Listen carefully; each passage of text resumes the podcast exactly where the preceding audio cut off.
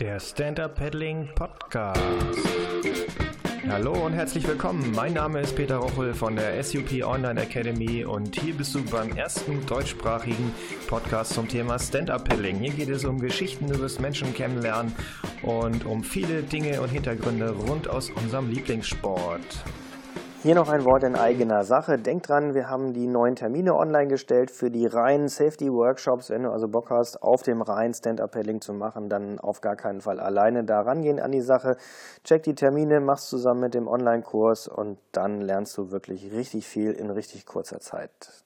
Hallo, heute habe ich für euch die Susanne Lia auf Fuerteventura in der Leitung. Susanne ist frisch gebackene Teambetreuerin fürs Team Germany und äh, Pedalfit Urgestein und ich glaube sogar Initiatorin. Richtig, Susanne? Hallo erstmal. Hallo, hallo Peter.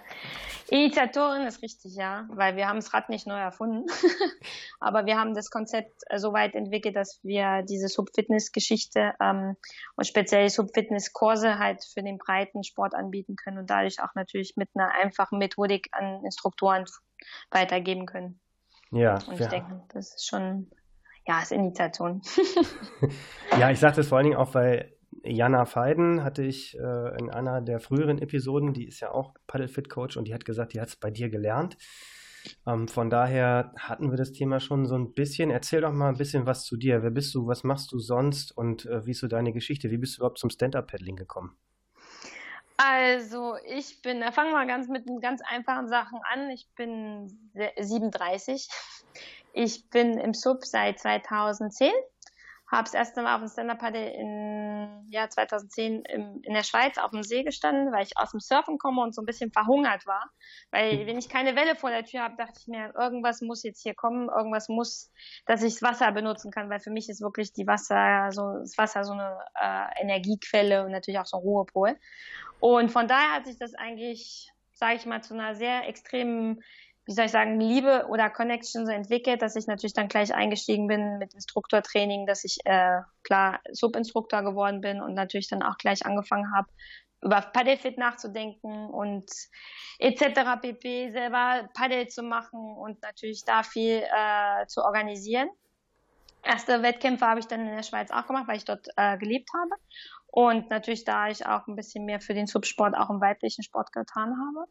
Und äh, was ich jetzt mache, ist klar, dass seitdem das Stand-Up-Paddle bei mir in meinem Leben eingetreten ist, hat sich eigentlich alles sehr viel verändert. Ich bin jetzt selbstständig, habe zwei Stand-Up-Paddle-Schulen in der Schweiz und auch jetzt hier ein sehr großes äh, Waterman Performance Center in Fuerteventura und versuche natürlich da viel zu unterrichten, viel zu coachen und den Sport im gesunden Bereich weiterzubringen. Okay, ja. ähm, jetzt äh, mal so eine intime Frage. Dein Dialekt klingt jetzt nicht super äh, schweizerisch.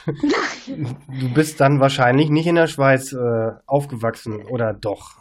Nein, ich bin, ich habe die Schweiz äh, im Alter von 23 verlassen aus beruflichen Gründen und auch aus privaten Gründen. Ich war damals im Reisebüro tätig und hat aber gesagt, na, Deutschland wird mir jetzt nicht ein bisschen zu klein, aber es gab definitiv mehrere, mehr oder viel breitere ähm, Karrierechancen in der Schweiz und deshalb bin ich in der französischen Schweiz äh, gelandet und habe dort lebe in Lausanne seit über 14 Jahren. Okay. Und deshalb und kommt ab und zu mein französischer Akzent durch, weil ich eigentlich ein bisschen mehr Französisch am Tag spreche als Deutsch. Ja. Was, meine Mutter ein bisschen mehr verärgert, aber und auch sehr überrascht, aber es ist manchmal so, wenn man die Sprachen mischt. Ich fühle mich aber als Deutsch und bin natürlich auch sehr, sehr stolz, auch den deutschen Subsport da ein bisschen, gerade mit der mit der Benennung des Team im Team Teambetreuung und äh, für Team Germany ist für mich natürlich eine große Ehre, da mit dabei zu sein, weil ich bin keine Schweizerin, ich bin Deutsch und ich vertrete Deutschland auch an den internationalen Rennen. Und das ist schon wichtig. Ja, und fährst du auch richtig vorne mit, ne?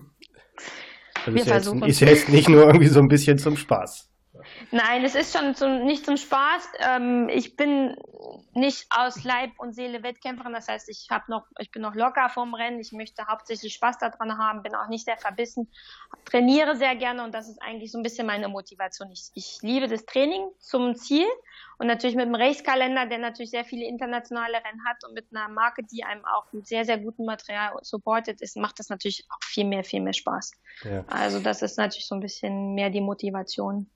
Okay, und jetzt hast du gesagt, du bist 2010 zum Stand-Up-Paddling gekommen, aber wie das genau mhm. passiert ist, hast du nicht gesagt. Hast du vorher schon was mit Wassersport gemacht? Also ja, ich hast du gesagt, Surfer, Wellenreiterin Surferin? gewesen. Ja, Wellenreiterin. ich hab, aber, äh, bin, bin sehr viel äh, rumgereist, auch zum Surfen und äh, klar, wenn du am Genfer See lebst, wie ich, dachte ich mir, hm, Welle gibt's hier nicht. Ja, landlocked sagt man, ne? Genau, und äh, da hat es dann bei uns, hat die allererste Subschule aufgemacht und da haben wir halt diese großen Bretter gesehen, dachten wir, was ist das denn? Und 2010 wusste keiner von, niemand, keiner, äh, keine Ahnung von nichts. Gab es dann natürlich auch keine YouTube-Videos über Technik und da hat man einfach so probiert. Und mhm. da sind wir natürlich so die Anfänger da reinge, reingewachsen. Reingewachsen im Thema wie hält man das Paddel richtig, wie paddelt man richtig. Und das ist natürlich für mich sehr, sehr viel Alleingang gewesen, um da auch eine gute Technik zu bekommen und auch gesund durch den Sport zu kommen, nicht nur mit Verletzungen. Ne?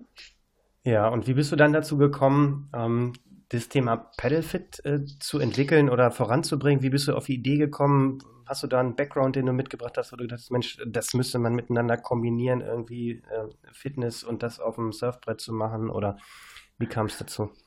Also ich bin Fitnesstrainerin seit über, man darf ich gar nicht die Jahre sagen, seit 2001. Mhm. Und natürlich äh, bin ich da sehr viel integriert gewesen, alles was natürlich funktionales Training ist, äh, Aerobic und äh, Stretching und alle möglichen Sachen. Und als ich natürlich gesehen habe, was die Amerikaner machen, die machen auch diese Sub-Fitness-Kurse, habe ich gesagt, so, hm, wir brauchen das hier auch, gerade für die Stand-Up-Paddle-Schulen, weil nur mit der Vermietung kann man kein Geld verdienen.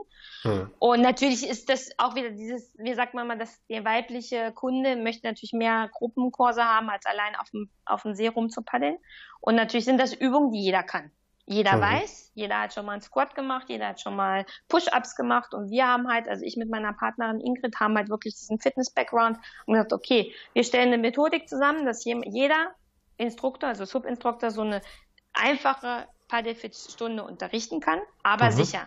Das heißt, es wird hier keine abstrakten Übungen gemacht, wo sich jemand das Genick verrenkt, sondern einfach, ah, ein Squat kenne ich vom Fitness, Jetzt ist aber die Intensität natürlich viel höher, weil wir es auf dem wackeligen Board machen. Und natürlich ist da auch wieder der, ist leider Gottes muss man das Geld immer ein bisschen nach vorne bringen. Es ist natürlich der lukrative Hintergrund für Schulen sehr dabei, dass die mit diesen, mit diesen Kursen natürlich viel, viel mehr Leute anziehen und sagen, okay, ihr vermietet nicht nur, sondern ihr habt ja auch einen fähigen Instruktor, der euch eine Stunde natürlich nicht nur bespaßt, sondern einfach auch äh, was rüberbringen kann. Und dann sind die natürlich total happy. Also ja. gerade auf Flachwasser. Also hier auf dem Meer kann man das auch machen. Wir haben natürlich eine Methodik entwickelt, dass man weder das Board verankern muss, dass man immer das Paddel benutzt und immer halt am Paddeln ist, was natürlich im Sub-Yoga nicht so ist. Das ist natürlich nicht schlecht, jeder hat halt seine Nische, aber Paddelfit ist eigentlich bei jedem Wind und Wetter machbar. Ja. Und das ist so ein bisschen meine Philosophie vom Sport. Und natürlich äh, sehe ich auch mit den Resultaten von uns, unseren Instruktoren, wir sind jetzt mittlerweile über 70 Instruktoren in Europa. Mhm. Und das Feedback kommt vom Markt. Das Feedback kommt nicht nur von mir, es kommt von den Leuten, die unterrichten. Und die sind alle sehr happy. Und ja. die Kunden sind happy. Wir haben noch sehr viel Platz nach oben offen, aber wir wollten das sehr, sehr langsam und sehr gediegen äh, unterrichten, um zu sehen, ist das richtig, was wir machen? Äh, kommt das so an? Müssen wir was modifizieren? Müssen wir was erneuern? Äh, müssen wir noch was dazu tun? Und was wir getan haben, ist zum Beispiel letztes Jahr nur ein Teil Substretching mit dazu zu bauen. Das heißt, spezifische Übungen für die Muskelgruppen, die wir im, also im Stretching-Bereich, die wir beim Paddeln extrem bearbeiten. Ja, jetzt hast, ja. ja. 70 äh, Instruktoren, du, also das heißt, du bildest nicht nur, ähm, also du, du machst nicht nur Paddle-Fit Activities oder, oder bietest das an für normale Kunden, du bildest auch Instruktoren aus, ne? Ja, wir wie sind. Viel, wir wie viele von den 70 habt ihr ausgebildet ungefähr? Alle. Weil das ist unsere, okay. ja, das sind ja, unsere, also Paddlefit, Paddlefit ist äh, praktisch eine private Ausbildung. Das heißt einfach ein, wir sehen das halt aus einem Zusatzprogramm. Das ja. heißt, wenn jemand schon einen Subinstruktor ausgebildet ist in dem jeweiligen Land, wo er ist, was natürlich sehr, sehr wichtig ist, ist die Basis, was wir allen Leuten natürlich äh, nicht äh, erzwingen, aber wir sagen, geht erstmal zu eurer lokalen Föderation und äh, guckt, was ihr mhm. braucht an, an äh, öffentlichem Papier. Wir geben halt nur die Methodik dazu. Wir kommen halt aus dem Fitness, alle, Instruk alle Instruktorkurse sind privat, das heißt, wir natürlich, wir verrechnen privat, also es ist eine private Firma, wir mhm. sind nicht mit Föderation verbunden, weil das politisch sehr schwierig ist, aber wir möchten halt eine Methodik äh, in der Hand geben von Leuten und dafür bilden wir halt aus. Die Leute, die zu uns kommen, die wissen, wer wir sind die mhm. wissen, wer ich bin. Und die äh, haben sich natürlich mit dem mit der Sache beschäftigt. Und diese 70 Instruktoren sind meistens entweder ähm, Personal Trainer oder es sind Subschulbesitzer oder es sind auch Subinstruktoren, die sagen, hey, ich möchte das zu meinen, in meine äh, normalen Intro-Kurse einbauen. Und das ist natürlich für uns das ganz große, große Plus. Ja. Was muss man so anlegen für so eine ähm, Pedalfit Instructor Ausbildung oder so einen Aufbaukurs bei euch? Wie lange dauert das ungefähr? Was kostet der Spaß? Also wir, wir äh, sind bei mindestens drei Tagen oder zweieinhalb Tagen Ausbildung dabei und das sind zwischen 350 und 400 Euro. Dazu gehört aber, dass wir äh, sehr viel Leistungen den, den Leuten geben. Wir haben mindestens drei Workbooks, die über mhm. 60 Seiten haben. Also sind lange, haben sie sehr lange ähm, und sehr viel äh, Informationsquellen. Wir haben ähm, dadurch natürlich auch die Goodies, weil unsere Instruktoren werden auch mit Material ausgestattet. Das heißt, dass die natürlich so ein bisschen gebrandet werden, wenn sie das wollen. Also mhm. Visors, High Quality und dann Instruktor-T-Shirts, weil ich finde, das ist ganz wichtig. Und wir haben natürlich ein Bonusprogramm, das heißt, alle Sponsoren oder Partner, die wir haben, bieten unseren Instruktoren auch bessere Preise an, dass die sich natürlich mit dem besten Material ausrüsten können. Und dann sind sie natürlich auf unserer Webseite vernetzt. Wir haben Leute, die nicht vernetzt werden wollen, weil das private Leute sind, die gegen mit Freunden unterrichten. Aber ja. wir haben sehr viele äh, Schulen und auch sehr viele gute Partner. Ich habe ein bestes Beispiel ist in Barcelona eine Schule, die heißt Molokai Sub äh, und die geben sehr, sehr viele Kurse und der ist sehr happy mit, der, mit den Kursen und das ist für mich immer so ein bisschen ein Beispiel. Ja. Und Jana natürlich in Deutschland ist für mich auch jemand ganz Wichtiges, weil Jana ist eine natürliche Person, ein natürlicher Instruktor, keine Extrem und die zieht natürlich dann auch wieder Leute an, die genauso einfache Sachen machen möchten. Ne? Die, das soll auch zugänglich werden, es soll kein Extrem werden, was natürlich leider Gottes im Racing so ist. Ja. ja. Ist das eher so ein Frauending oder nicht? Ich hatte das schon mal mit Jana. Also mein Eindruck ist immer, das zieht irgendwie mehr Frauen an als Männer. Jana hat gesagt, ja, das kann aber jeder machen, aber irgendwie kommen die nicht. Hast du eine Idee, woran das liegt? Oder was müssen wir machen, um, um ähm, oder ähm, ist, ist das vollkommen okay? Ist das halt so ein Frauending? Oder ist es nee, das überhaupt es, ist, es ist klar. Also wir wollen natürlich, wir öffnen den Sport, also die, die, die Kurse Padelfit sind für alle, also auch für alle Altersgruppen. Ne? Also ich tue hm. meine Padelfit ähm, für Kinder wie für Erwachsene. Und ich habe natürlich einige Männer in meinen Kursen, aber es gehört viel Kommunikation dazu, weil viele denken, Sub-Fitness ist was für Frauen. Wie Fitness-Gruppenkurse auch. Das mhm. vergleiche ich Indoor-Kurse. Wir sehen ganz wenig Männer in, in Indoor-Kursen, wenn es jetzt nicht gerade ähm, ja so Extremkurse sind wie, wie äh, Indoor-Cycling oder sowas. Ne? Mhm. Deshalb ist es ist ein typisches Frauending. Gerade Gruppenkurse ist ein Frauending, aber ich habe ein paar, paar mutige Jungs, die kommen. Und ich finde es auch sehr, sehr gut, dass gerade mehr männliche Instruktoren zu Fitness unterrichten möchten. Und ich habe sehr, sehr viel Nachfrage ja. von Männern. Ja, ich hatte sogar letztes Jahr einen kompletten Instruktorkurs Männer in der Schweiz. Ja, die können natürlich dann Frauen kennenlernen in, ihren, in den Kursen, die sie dann geben. Ne? Das ist vielleicht so die, die Art und Weise, aber sie kommen halt wirklich auch mit sehr viel Motivation. Und was ich immer sehr interessant finde, ähm, die sind, die machen meistens die Übungen in den, in den, in den, wir haben ja Prüfungen mhm. und in den Prüfungen machen sie meistens die kompliziertesten Übungen, die meistens nur die Mädels machen. Also so flexible Geschichten oder sehr mhm. komplizierte Stretching-Sachen, wo ich immer denke, Mensch, ja, super.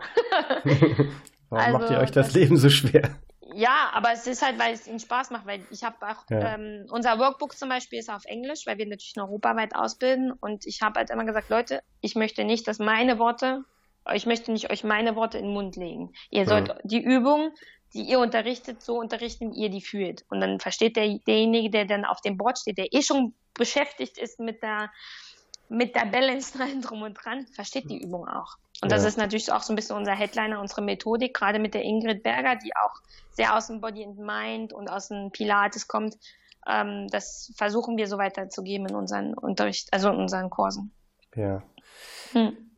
Ähm, ja, nochmal äh, zum Thema Frauen. Du bist ja auch im Bereich Race-Training aktiv, richtig? Oder habe ich da irgendwas ist richtig. ist richtig. ist richtig. Okay. Jetzt ist es ja so, wir haben jetzt dieses Jahr gerade äh, die Gleichstellung durch die ISA. Das bedeutet, dass jetzt ähm, auf den Weltmeisterschaften genauso viele Frauen in jeder Disziplin starten können wie Männer. Das war lange Zeit anders. Ähm, ist das eine Entwicklung, ähm, dass es mehr Frauen in den Sport zieht oder ist das gleich geblieben? Was meinst du? Wie ist das Geschlechterverhältnis so beim Stand-Up-Paddling? Also ich denke mal, also erstens die Gleichstellung bei ISA fand ich äh, sehr wichtig. Also das ist auch, äh, es wurde Zeit, dass es so ist, weil es natürlich natürlich sehr, sehr aus, unausgeglichen war, natürlich in viel höheren Männerzahlen als Frauen. Auf der anderen Seite bin ich auch diejenige, die so ein bisschen, ähm, ja, so ein bisschen ähm, die Sachen so verteilt, weil wir gerade auch im Frauenbereich sehr über viel Preismoney besprechen. Also wie ist die Preisgeldverteilung, dass das nicht 50-50 ist oder gleichgestellt ist. Wir werden definitiv definitiv immer weniger Frauen in dem Sport sein, also gerade im Race-Bereich. Weil mhm. wir eine ganz kleine Gruppe sind, die in der Lage sind, diese langen Distanzen so extrem zu fahren, weil wir uns auch sehr trainieren. Wir haben halt vielleicht eine Gruppe in Europa von 30 starken Frauen, Mhm. Und das war's. Und dafür vergleichsmäßig sind wir über 100 Männer. Und das wird auch in Zukunft so bleiben. Ich versuche mit meinen Camps und mit den Motivationen, auch mit den Fotos, die wir natürlich auf Facebook und allen drum posten, mehr Frauen in diesen Sport zu ziehen. Es ist natürlich definitiv eine, eine Entwicklung über mehrere Jahre zu sehen. Es ist nicht einfach, ähm, in so eine Extreme, gerade was wir halt machen im Race-Bereich, diese Extreme zu kommen für manche Frauen. Es ist ja auch bei für Männer, einige Männer schwierig, aber wir müssen halt aus unserer, aus unserer Komfortzone rauskommen. Und das ist für Frauen ja. manchmal klar, weil die natürlich noch viel andere Sachen zu tun haben. Die meisten haben Kinder oder eine Familie und Job.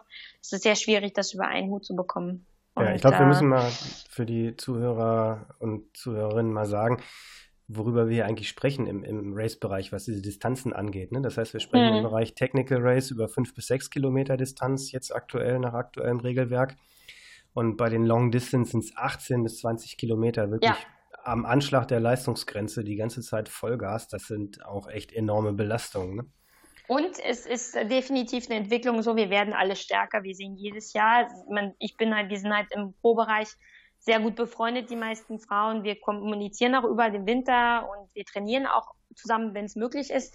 Und du siehst einfach, dass die Leistungsstärke bei den Frauen natürlich steigt. Wir werden natürlich auch Maschinen, ich bin da ganz klar. Wir werden mhm. alles Maschinen. Wir, wir, wir äh, versuchen uns natürlich auch mit Männern zu trainieren, dass wir stärker werden, weil natürlich auch in dem Subsport, das ist auch was ganz Neues, was ich natürlich auf der einen Seite auch gefährlich finde, sehr viel Geld ist. Also mhm. viele Leute re recyceln sich in dem Sport auch. Natürlich die Preismoney, also diese Gelder, die natürlich in verschiedenen Events angeboten werden als Preismoney, sind natürlich sehr verlockend und da ist natürlich die Motivation auch dabei. Auf der anderen Seite ist es sehr, sehr zeitintensiv und es ist wirklich nicht ganz einfach, sich mhm. so hoch zu trainieren, dass man sagt, okay, ich fahre gerne vorne bei den anderen mit und habe noch Spaß dran. Ja. Wobei, naja gut, äh, das ist halt, glaube ich, schon, also wie du auch sagst, ne, es sind ein paar, die breite Masse im Stand-Up-Paddling-Bereich, äh, also die meisten Sportler sind ja doch eher dann so ähm, die Freizeitsportler, ne, die irgendwie hier mal eine Tour paddeln, da mal vielleicht ein bisschen Wellen reiten gehen. Siehst du da auch eine, eine Veränderung im Bezug Männer, Frauen? Oder ist das stabil gleich? Ist das ein 60-40-Verhältnis oder also für die normalen Paddler, weil ich das so ein bisschen sehe, was ich so jeden Tag auf dem Wasser sehe. Im Bereich Frauen sehe ich ganz viel im Touring-Bereich, natürlich viel in diesen Gruppen, mhm. Gruppenbereich, denn es gibt ganz viele Frauen natürlich, die sich im Sub-Yoga sehr, sehr gut finden und auch in diesen Paddlefit-Kursen oder natürlich dann auch äh, in den ganz normalen Touring-Geschichten. Das heißt, sie nehmen sich, kaufen sich halt ein inflatable äh, Touring-Board und gehen dann halt einfach für fünf, fünf Kilometer, sechs Kilometer halt paddeln auf dem See mit Hund, ohne Hund, mit Kind, mit Familie, was natürlich so das Ziel ist. Bei den Männern geht es natürlich sehr viel auch jetzt so ein bisschen in diese neuen Extremsachen wie äh, Wild, äh, ja, Wild, mhm. äh, Water. Water. Ne? Und wo ich zum Beispiel sehr, sehr viel Respekt habe, ich sehe natürlich da auch ein paar Mädels reinkommen, wo ich sage, wow, ich würde es nicht machen. Aber wir sind definitiv beim Hobbypaddler bei der breiten Masse dabei und die sind halt definitiv Gruppenkurse oder dann Touring. Mhm. Ne? Oder mal ein Amateurrace, aber da muss das auch unter fünf Kilometer bleiben, weil das ist dann kein Spaß für die. machen das einmal mit und das war's. Na? Ne? Es ist halt schon, man darf auch nicht vergessen, es sind fünf Kilometer zu paddeln und wenn man sie jetzt mal streng durchpaddelt, nicht so wie wir, sondern einfach als normaler Mensch, ist das natürlich auch nicht ganz ohne. Also wir sagen zwar Sub ist zu, zugänglich zu allen möglichen äh, Personengruppen, Alter, Fitnesslevel, hm. äh, Geschlecht, was, und natürlich auch ähm, Level of Fitness. Das heißt natürlich, es gibt viele Leute, die sich im Sub recyceln, die Arthrose in der Hüfte haben oder keine Ahnung. Es gibt ganz viele Beispiele. Hm. Aber ähm, ja, es ist nicht ganz einfach. Also wenn ich Leute so ein bisschen trainiere, dann sehe ich natürlich so mein Level, was für mich so gut ist, weil ich sehe es sonst nicht. Mhm. weil irgendwo habe ich meine Komfortzone verloren. Ich weiß nicht mehr, wo sie ist, aber irgendwo ist auf der Strecke geblieben. Ähm, aber wir versuchen natürlich, den Spaß an der Sache weiterzuleiten. Und das geht natürlich ein bisschen ohne, ohne Zwang und mit sehr viel Geduld und auch sehr viel Spaß.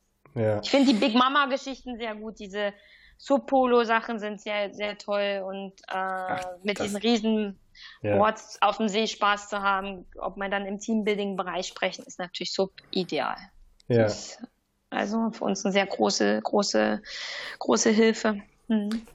Jetzt muss ich dir ja noch irgendwie ein paar Tipps entlocken. Du hast zu Anfang gesagt, ähm, dein, ähm, so dein, dein, dein Steckenpferd oder dein, dein Eingangsinteresse an der Sportart war auch so, diese, diesen Gesundheitsaspekt mit reinzubringen. Wenn man jetzt mal an die normalen, in Anführungszeichen, normalen Paddler und, und, und Paddlerinnen oder, oder Sub-Sportler denkt, wie die ähm, unterwegs sind. Gibt es da irgendwo Punkte, wo du sagst, so da auf jeden Fall mal drauf achten, das ist ungesund oder wie meinst du das? Was, ähm, was kann man da machen, um es besser zu machen für sich? Also es geht äh, bei den ganzen Hobbypaddlern für mich die meiste Zeit auch um was, welches Material sie haben. Also ähm, wenn ich jetzt Leute habe, die zum ersten Mal zu uns kommen und die haben natürlich in, der, in unserer Schule sehr gutes Material, also sehr gute Paddel. Ich mhm. sage immer, Leute, wenn ihr Stand-Up-Paddeln mögt, kauft euch ein gutes Paddel. Das heißt nicht unbedingt jetzt ein Paddel für 600 Euro kaufen, aber eins, was natürlich sehr komfortabel ist, weil da fang, fängt bei den meisten Problemen schon an. Also auch, dass man halt seinen Körper ein bisschen anders merkt als nur ein normaler Muskelkater. Wenn man halt ein schweres Alu-Paddel hat, wenn man natürlich da nicht so aufs, wenn man da so ein bisschen aufs Geld guckt und so. Ich sag halt immer, Leute, geht erstmal kauft euch ein gutes Paddel und dann mietet Boards und mhm. Step by Step ähm, wir, ich, was ich auch äh, sehr, sehr schwierig finde, manche Leute lesen einfach gar nicht das Wetter. Also die sehen weder die Gefahr vom Wind, noch ähm, könnte sich da vielleicht etwas ändern. Das haben wir in Bergen genauso wie am Meer oder wie am See. Also mhm. das Wetter kann sich schnell ändern. Und das finde ich eigentlich die meiste Gefahr liegt eigentlich, wo geht man paddeln und wie lange und welche Kraft habe ich. Mhm. Und das ist eigentlich der große Faktor, bevor ich überhaupt anfange mit Technik, weil viele so wollen einfach gehen und dann fängt der Wind an mit 30 Knoten und dann wundern sie sich, dass sie nicht mehr zurückkommen. Ne? Ja, es, es ist ein Wassersport. Ist ja, schon, ja. ja, aber es ist ein Wassersport. Es ist ein, wir haben mit einem Element zu tun und äh, viele belächeln uns natürlich noch, aber wenn man einfach wirklich mal auf dem stand gestanden hat mit einer Stunde und wo ich immer sage, und das mache ich, vergleiche ich mit dem Skifahren, hm. wer äh, einen Sport lernen möchte, gerade mit so einem Element, also Wasser, Wind, Berg, was weiß ich, mhm. dann nehmt euch einen Instruktor, weil Skifahren würde ich auch nie machen ohne, ohne einen Lehrer. Ja, man kommt zwar irgendwie sicher unten, also man kommt auf jeden Fall unten an, ich weiß immer nur wie, ne? Mit Knie oder ohne. Also, genau. Ne?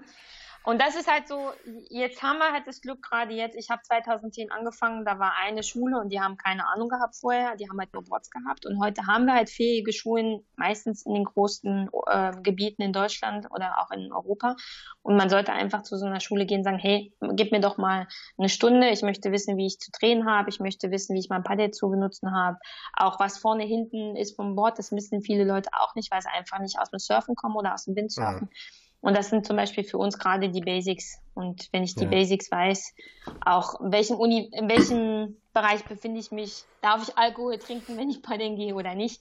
Das sind halt so Sachen, das fängt zwar noch vor Material an, aber ich finde halt, da sind manche Leute ein bisschen knauserig mit dem Geld, sagen, ah, ich will keine 35 Euro für eine Stunde ausgeben oder weniger. Ne? Also mhm. es gibt natürlich unterschiedliche äh, Stunden. Und jetzt gerade mit den Föderationen, die natürlich da auch sehr viel machen. Es gibt viele private Organisationen, die sehr, sehr gute Instruktortrainings machen. Ähm, ich sage, wir haben fähige Leute, geht hin und ja. hört zu.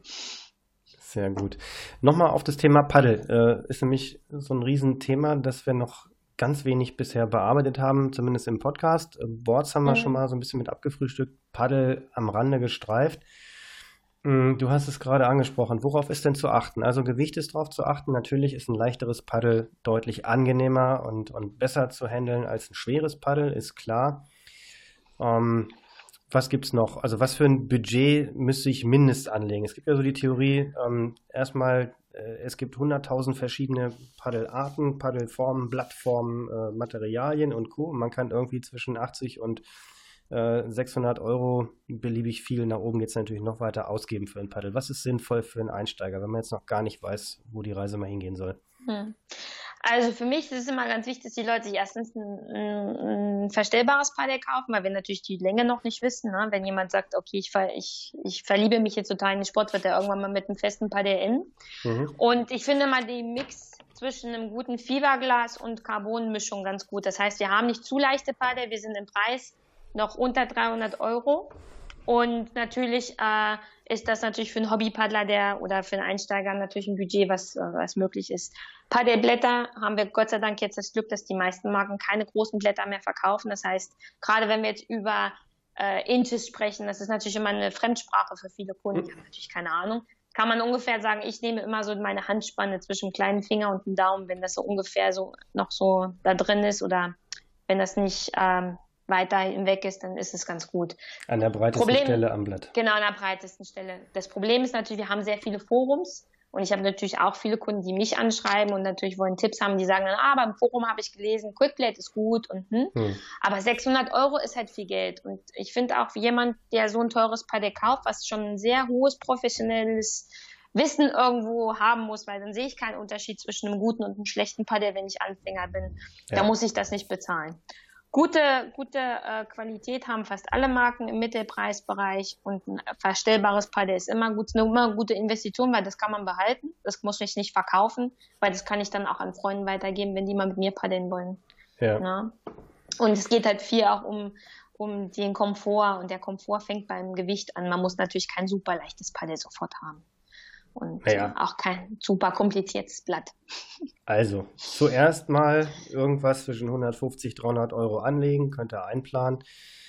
Ähm, fasst es an, fühlt es an, wie sich es anfühlt. Ähm, was mit Steifigkeit vom Schaft? Das ist genau das, was viele Leute am Anfang noch nicht merken, aber das wird halt gerade im, im Adjustable-Bereich, also im verstellbaren Bereich, ja. haben wir eigentlich so Mittel, Mittelstärke. Äh, nicht zu ja. soft und nicht so. Dann haben wir natürlich immer das Problem bei den Frauen, bei den Männern sind wir natürlich unterschiedlich. Aber es gibt ja mittlerweile äh, Marken, die natürlich auch Schäfte machen für, für Frauen, weil die kleinere Hände haben. Also das ja. ist eigentlich ganz gut erklärt. Schaftstärke ja. würde ich jetzt am Anfang noch gar nicht so sehen und auch am Blatt, wie kompliziert das Blatt geschnitten ist, auch nicht. Ja. Okay, also da Ruhe bewahren und äh, in dem Preissegment kann man nicht mehr viel falsch machen. Gut, ja, ich bin ja sonst immer noch, weil ich ja so ein Fließwasserfreund bin, auch immer äh, auf das Material am Blatt ähm, weise ich immer noch gerne mit hin, ähm, dass man dann vielleicht sieht, wenn man weiß, dass man da paddelt, wo es auch mal nicht so tief ist und man öfter mal Steinberührung haben kann, vielleicht eher auf ein Nylonblatt oder sowas geht, auch wenn es ein bisschen schwerer genau. ist, anstatt auf eine schöne, rundgeschliffene, glatte Carbonkante. Das ist immer ärgerlich teuer.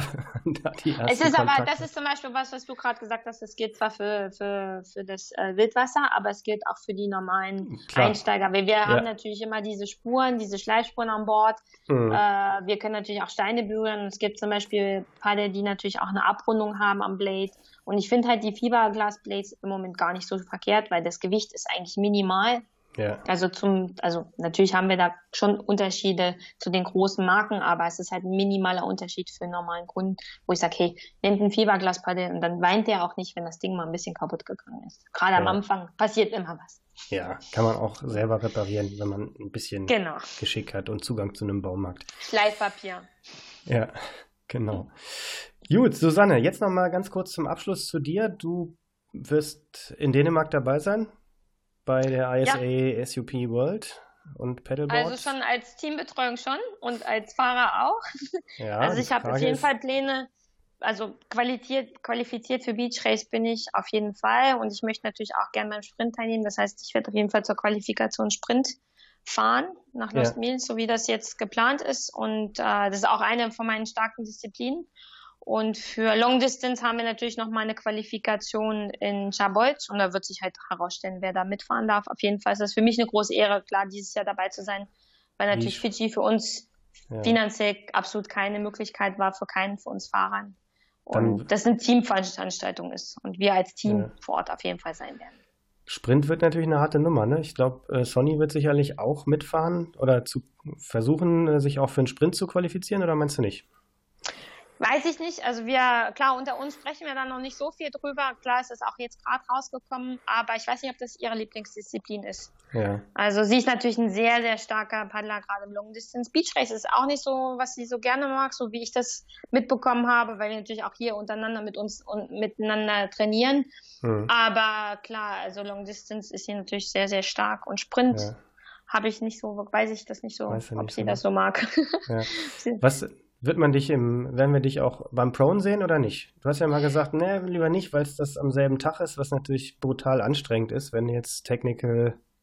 Also es ist ähm, erstens dieselbe Disziplin. Ich gehe natürlich für Long Distance. Ich werde mich, ich möchte mich gerne für die Long Distance natürlich qualifizieren. Auf ja. der anderen Seite ist Pron. Ich habe jetzt hier einen Pron in Fuerteventura, kein Pron für Long Distance, aber einen Pron mhm. äh, für Beach Race. Mhm. Es ist eine harte Nummer. Also es ist ein harter Sport. Ich äh, schaue mir die Australier an und ich schaue mir die ganzen Leute an, die das von der Basis her machen. Es ist schon mit Respekt und im Moment muss ich mich trainingstechnisch äh, leider Gottes auf die Eurotour vorbereiten und da gehört ja. Stand-Up halt mehr dazu als Sub. Definitiv werde ich äh, werde werd ich versuchen im, im Relay zu machen, weil das gehört damit dazu. Das heißt, dafür sind wir halt natürlich da. Und ich weiß vom Alexander Statzek, der trainiert sich natürlich jetzt extrem ja. bei ganz kalten Temperaturen im, ja, im, im Bodensee. Und ich habe hab sehr viel Respekt für ihn und ich, ich, es ist unglaublich, was er damit macht. Aber ähm, ja, es wird sich halt herausstellen. Auf jeden Fall ist das vielleicht eine Option, aber es ist auch keine einfache Sache, weil dieselbe Distanz, die wir mit dem Stand-Up fahren, fahren die mit dem Sub. Und ich weiß nicht, wer Bilder von Fiji gesehen hat, wie die Mädels und auch die Männer, was die für eine Leistung bringen, das ist schon. Das ist schon krass, ne? Ist schon krass, ja. Und ja. äh, ich habe so ein paar Idole, die ich mir ab und zu mal angucke, wie Jordan Mercer. Und das sind alles sehr junge Leute, die damit aufgewachsen sind, gerade im Life-Saving-Bereich. Unglaublich. Ja. Also ich mache es als Cross-Training für mich hier auf Fuerteventura. Ich mag das sehr gern. Aber eine halbe Stunde Pronen ist Cardio. Ja, ja. Ja. Und äh, mal schauen. Wir wissen es noch nicht, aber ähm, ja, ich will nicht zu viel zusagen, weil ich möchte dann auch, dass ich möchte natürlich, hab, ich habe das mal angeboten, jetzt Mensch, ich möchte, dass Deutschland natürlich Punkte bekommen, aber wir sind halt keine Pro-Nation. Nee. Und wenn ich natürlich mich für den Stand-Up-Paddle-Bereich mehr äh, einsetzen kann, gerade in zwei Disziplinen, dann bleibe ich dabei, um da gute Leistung zu bringen. Ja. Na, aber ja. So, das heißt dann, du bist also schon voll im äh, Trainingsplan, beziehungsweise dann im Makrozyklus wahrscheinlich und trainierst schon drauf hin, mit Eurosub zwischendurch nochmal.